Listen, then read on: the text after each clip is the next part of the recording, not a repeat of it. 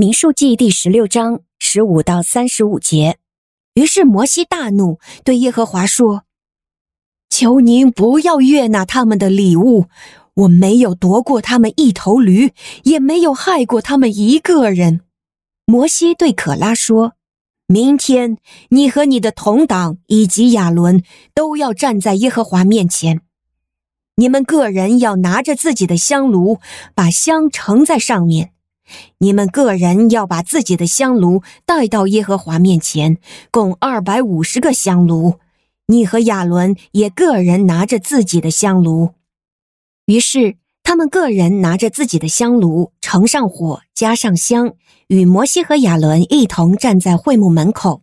可拉招聚了全体会众到会幕门口来攻击摩西和亚伦，耶和华的荣光就向全体会众显现。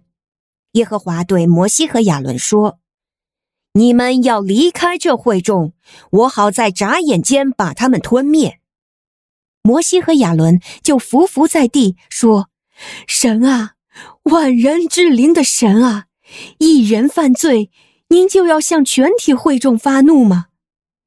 耶和华对摩西说：“你要吩咐会众说，你们要离开可拉、大坍、亚比兰帐幕的四周。”于是摩西起来，到大坍和亚比兰那里去，以色列的长老也随着他去了。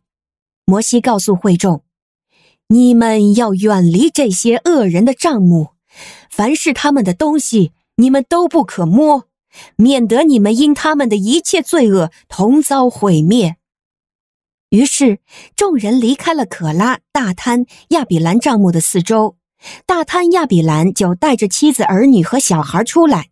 站在自己的帐幕门口，摩西说：“由此你们可以知道，我做这一切事是耶和华派我做的，并不是出于我自己的心意。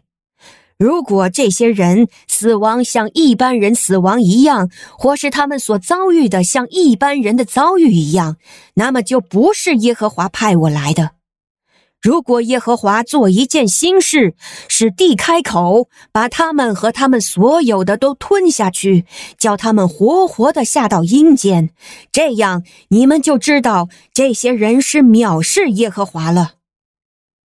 摩西说完了这一切话，他们脚下的地就裂开，地开了口，把他们和他们的家眷以及一切属可拉的人和财物都吞了下去。这样，他们和一切属他们的都活活的下到阴间，地在他们上面合闭，他们就从会众中灭亡了。在他们四周的以色列众人听见他们的呼叫，就都逃跑，说：“恐怕地也把我们吞下去。”又有火从耶和华那里出来，把那献香的二百五十个人吞灭了。您现在收听的是天赋爸爸说话网。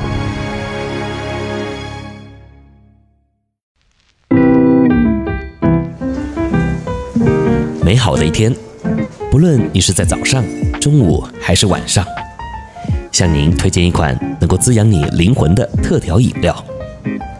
一会儿呢，就你和主，哎，对了，还有我，咱们一起来品尝这专属于我们的尔梅尔独享杯吧。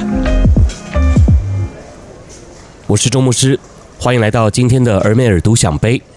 今天我们要继续来看《民数记》的第十六章，我们要读中间十五到三十五节的经文。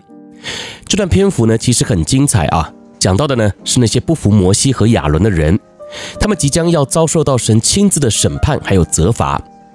而这些人呢，在我来看呢、啊，也是完全没有在怕的啊，好像觉得拿着香炉啊，站在耶和华的面前，似乎还可以证明啊，他们说的是对的。不过到了后面呢，在第三十节，当摩西说完了神要创作一件新事，使地开口之后啊，三十一节，这地啊，还真的就开了口。并且就把这些悖逆的首领，还有他们所有的一切，就都吞了下去。说实话啊，这段经文读起来确实还挺大快人心的。但是我不知道你有没有发现呢、这种不服领导的事啊，在教会里面呢，其实也很常发生。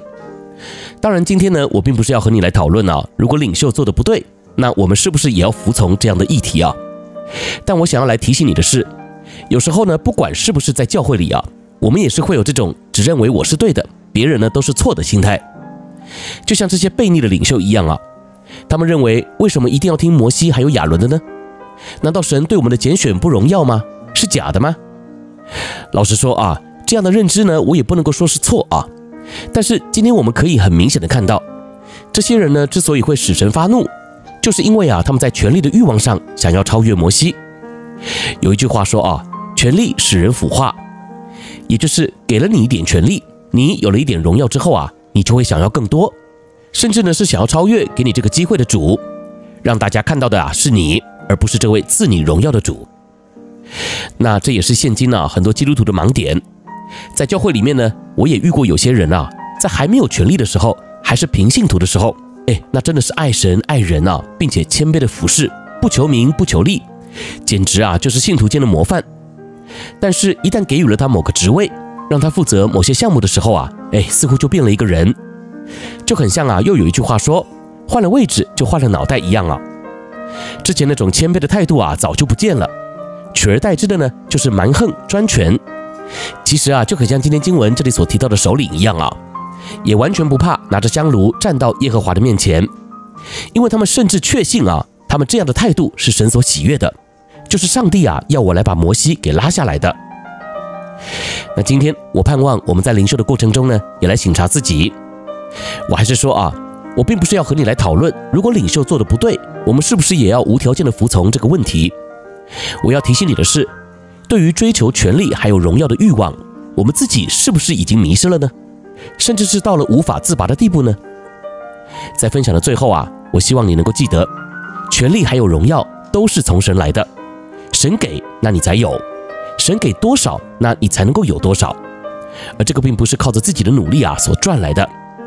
所以盼望呢，我们都能够谨守分际，免得啊狂妄过度，最后呢遭致神的惩罚哦。